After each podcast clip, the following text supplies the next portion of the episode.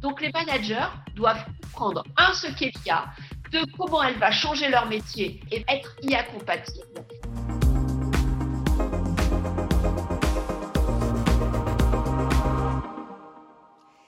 L'intelligence artificielle, oulala, là là, ce n'est pas pour moi, c'est trop compliqué, c'est trop inhumain, et puis de toute façon, euh, j'y comprends rien. Et si l'intelligence artificielle était en fait notre meilleur allié? Tout bon manager doit en connaître les fondamentaux, s'y ouvrir et y ouvrir ses équipes. C'est ce que nous dit Cécile Dejoux qui était avec nous en direct. Bonjour Cécile et bienvenue sur Way.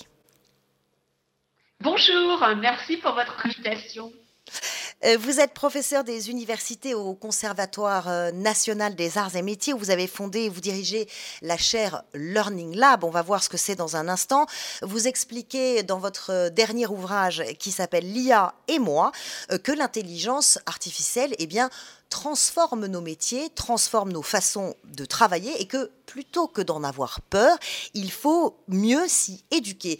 Et l'éducation, justement, c'est la spécialité de Svenia Busson. Bonjour Svenia. Bonjour Charlotte. Tu vas bien? Très bien et toi? Oui. Tu parcours pour nous toutes les pédagogies, les formations euh, innovantes. Et aujourd'hui, c'est plutôt aux managers qu'on va s'adresser.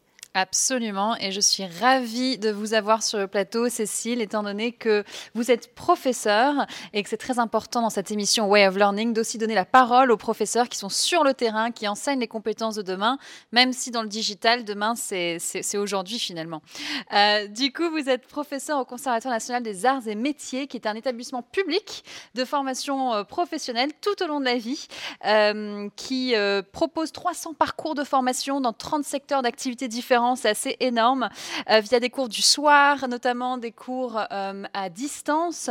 Euh, et vous avez développer au CNAM une étroite collaboration avec les entreprises pour développer des, cours qui soient euh, euh, connectés aux besoins euh, du marché et aux besoins des collaborateurs. Et ça, c'est assez incroyable.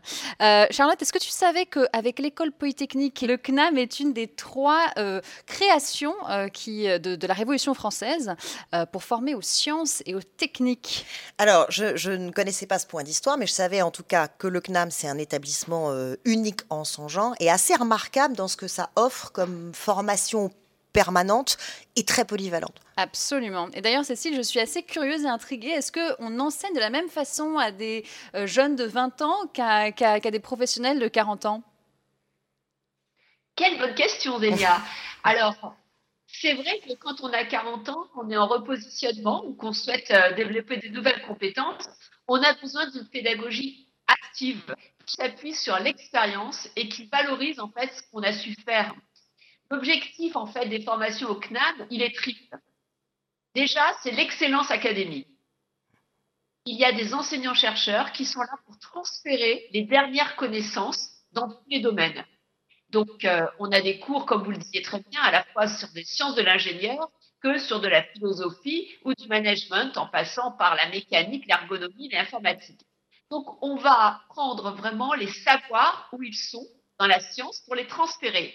Ensuite, on les déconnecte absolument pas de la réalité, puisqu'on travaille énormément avec des praticiens, des DRH, des directeurs d'entreprise, et bien entendu, tous les métiers qui participent donc à la transmission du savoir et qui interviennent en tant que vacataires au CNAM. Et le troisième pôle, c'est l'innovation pédagogique. On est absolument ancré dans les nouvelles pratiques d'innovation.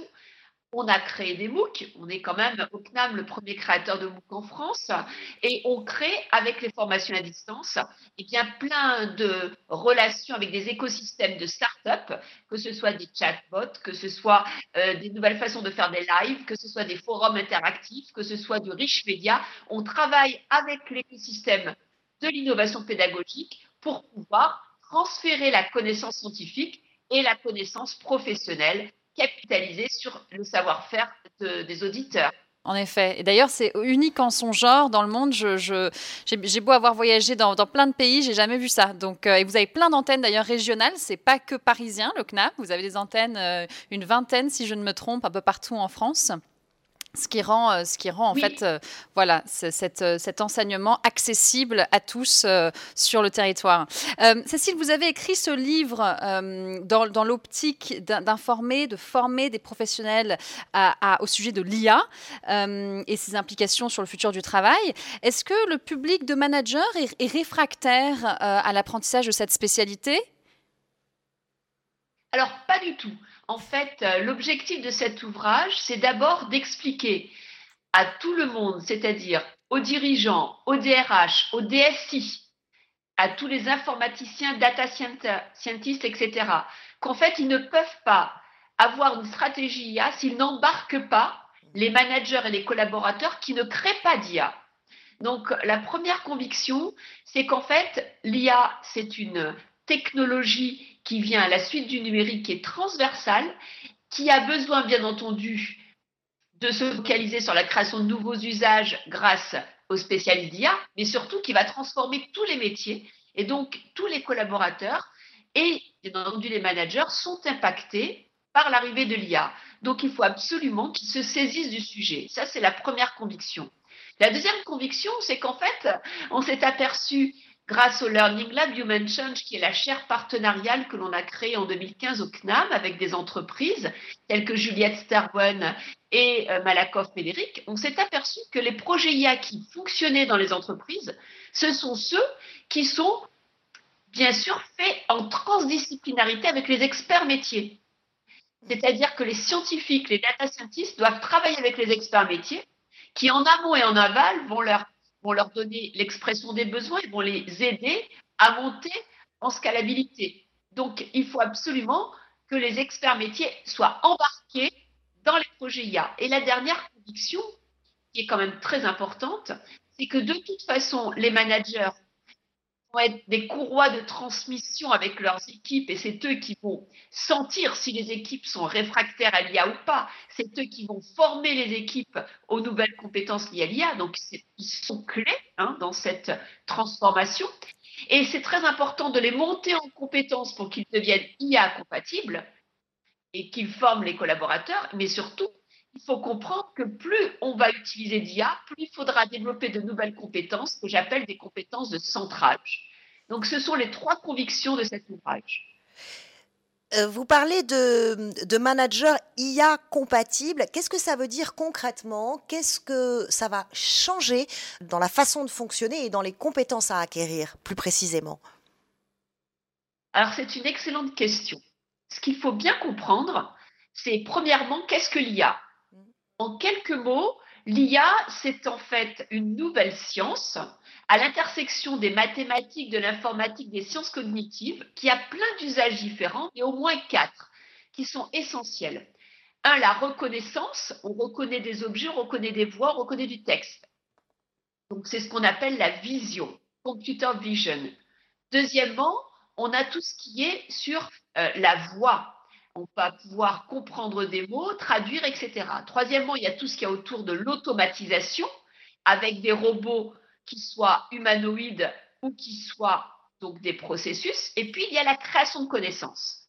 Donc, vision, voix, connaissance, robotisation. C'est ça l'IA. Et donc, il y a plein d'usages différents. Deuxièmement, les managers vont voir que dans leurs tâches, il y a des choses qui vont en fait être données à l'IA. Tout ce qui est classement, tri. Donc ça, ils n'auront plus à le faire. Donc, ils vont être remplacés sur certaines tâches. Deuxièmement, ils vont être assistés c'est faire avec l'IA surtout de la gestion de projet. Et troisièmement, ils vont être augmentés, c'est-à-dire faire des nouvelles choses qu'ils ne pourraient pas faire sans l'IA, comme la traduction, comme l'aide à la créativité. Donc les managers doivent comprendre, un, ce qu'est l'IA, deux, comment elle va changer leur métier, remplacer, assister, augmenter et se focaliser sur les deux derniers, assister, augmenter. Et troisièmement, eh être IA compatible, c'est comprendre le vocabulaire, parce qu'on ne comprend pas ce que c'est le RPA, le machine learning, etc. Donc, comprendre le vocabulaire, comprendre l'univers, ce que ça change. On va penser en probabilité et non plus en rationalité, et comprendre les usages et les briques. C'est ça, être IA compatible. Comment on forme concrètement les managers à tout ça? Merci pour cette question. Alors, il y a plusieurs niveaux de formation. Premier niveau de formation, c'est l'acculturation c'est en parler, montrer ce que l'IA change dans le management et dans les métiers. Pour ça, nous avons ouvert une chaîne YouTube qui s'appelle Transformation managériale, où vous avez des interviews tous les jeudis à midi et demi. Par exemple, nous avons eu la directrice de l'hôpital Ticha qui explique comment la data permet de prendre des décisions à l'hôpital et comment l'hôpital devient une entreprise data-driven. Passionnant. Donc, l'acculturation. Cette acculturation, on l'a fait à travers un MOOC qui s'appelle l'IA pour tous sur la plateforme Fun. Il est gratuit. C'est un MOOC qui est un tour du monde de l'IA il y a plus de 50 000 personnes qui l'ont suivi. Vous pouvez vous y inscrire. La deuxième brique, je termine juste, c'est en fait euh, la formation. Donc, bien entendu, les entreprises hein, telles que Salesforce font de magnifiques modules. Mais par exemple, au CNAM, nous créons cette année un certificat de devenir acteur des transformations à l'ère de l'incertitude avec l'IA. Donc, c'est aussi de la formation pour que les personnes puissent montrer qu'ils ont eu un certificat, qui est d'ailleurs financé par le CPF, sur leur profil LinkedIn ou dans leur parcours. Et troisièmement, c'est acculturer les comités de direction et les DRH avec des conférences d'inspiration et bien entendu des interventions. Ça nécessite donc quand même euh, pour les entreprises d'investir massivement dans la formation. Hein. D'ailleurs, on en, parle euh, durant toutes ces émissions. C'est une nécessité qui se fait de plus en plus urgente aujourd'hui. Et pour ce faire, est-ce qu'il n'y a pas d'abord un sujet sur la motivation intrinsèque à se former? C'est une question que je me pose souvent. Euh, et, dans, ce, dans cette optique-là, j'ai un exemple assez marquant à, donner de, Saint-Gobain. Saint-Gobain, une entreprise qui a en fait des, des, des formations qui s'appelle Unicampus, qui se, qui se déroule sur une semaine et, ces formations sont de vraies fêtes. C'est-à-dire qu'on fête le fait d'apprendre. Tous les, collaborateurs se retrouvent pour une semaine et donc ils ont plein d'activités, mmh. des formations sur tout genre, des hackathons, des, euh, enfin c'est très très varié euh, et, euh, et des, évidemment des activités le soir, etc. Donc c'est un mélange entre le team building et la formation en présentiel. Alors là en ce moment ils le testent en distanciel et ça marche aussi bien. Donc en fait ça motive les gens, ça leur donne une motivation supplémentaire et surtout ça rend la formation attractive, mm. quoi, attrayante pour, pour les collaborateurs. Et ça, je trouve que c'est assez extraordinaire parce qu'il faut redonner euh, à la formation ses lettres de noblesse, n'est-ce pas, Cécile? Alors là, vous avez vraiment 100% raison. Un des gros pièges actuellement, c'est en fait de proposer aux salariés des formations en ligne sans leur donner le temps de faire la formation. Et ce que vous citez avec Saint-Gobain, c'est un exemple extraordinaire pour deux raisons. La première, c'est qu'en fait, même si la formation est en ligne, il faut que l'entreprise donne du temps bloqué dans l'agenda du collaborateur parce que ce n'est pas possible de travailler et de se former en même temps. Et deuxièmement, Saint-Gobain a fait quelque chose d'extraordinaire en IA. Vous pouvez le voir dans le livre blanc de Juliette Sterwan sur les RH augmentés, dans son webinaire en replay. Il a créé en fait une gestion des talents pilotée par de l'IA. Et grâce à cette IA, il est capable de savoir quels sont les nouveaux talents et savoir quand les talents qui existent vont partir de l'entreprise. Et c'est passionnant parce que grâce à cette IA, en fait, il a vraiment fait une gestion des compétences automatisée et ça permet maintenant eh bien, de former des collaborateurs pour qu'ils puissent évoluer plus vite dans l'entreprise et c'est fait avec de l'IA chez Saint-Gobain. Donc c'est un magnifique exemple que vous citez là. Se former pour, euh, pour travailler, euh, se former à l'IA pour travailler mieux, travailler différemment, c'est une chose.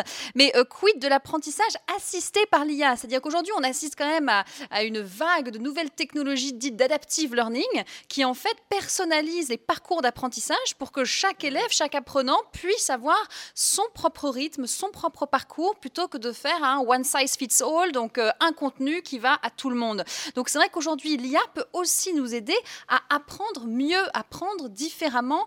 Est-ce que vous avez des exemples, vu des exemples dans le monde entier, euh, Cécile, ah pendant vos recherches? Eh bien, Zélia, voyez-vous, eh bien, nous avons fait un tour du monde, hein, États-Unis, Chine, Singapour, Canada. On a cherché des entreprises adaptive learning, on n'en a trouvé aucune. Pour moi, c'est une fake news.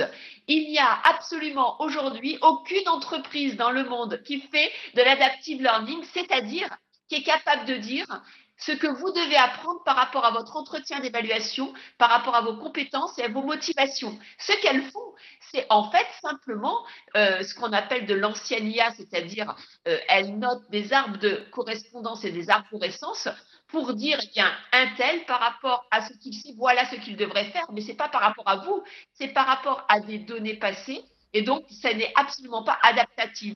Donc, si vous trouvez un exemple, je suis preneuse. Cécile, j'en ai, j'en ai deux. J'en ai deux. Une, une, une, entreprise de Finlande qui s'appelle Cland, euh, qui est une entreprise qui, qui, qui, qui s'approche de ce que vous décrivez, hein, c'est-à-dire que vraiment, en temps réel, peut s'adapter et peut adapter les, contenus. Et une deuxième entreprise qui s'appelle Area 9, 9 comme le 9 en anglais, euh, une entreprise danoise. Les Nordiques sont très forts hein, sur tout ce qui est éducation, euh, que, que, je vous encourage à aller voir.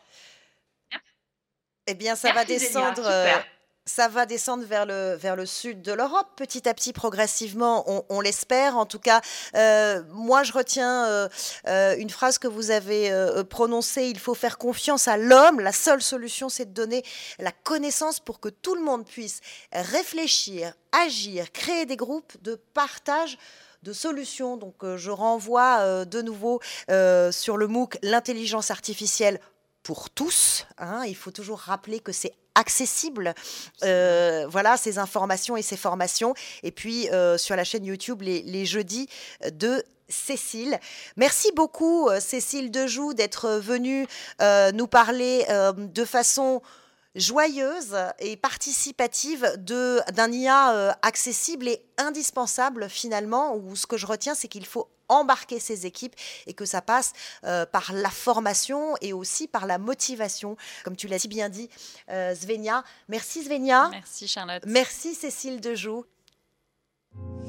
Merci d'avoir écouté Way of Trailblazer. Si vous avez aimé cet épisode, vous pouvez en parler autour de vous et dès maintenant le partager.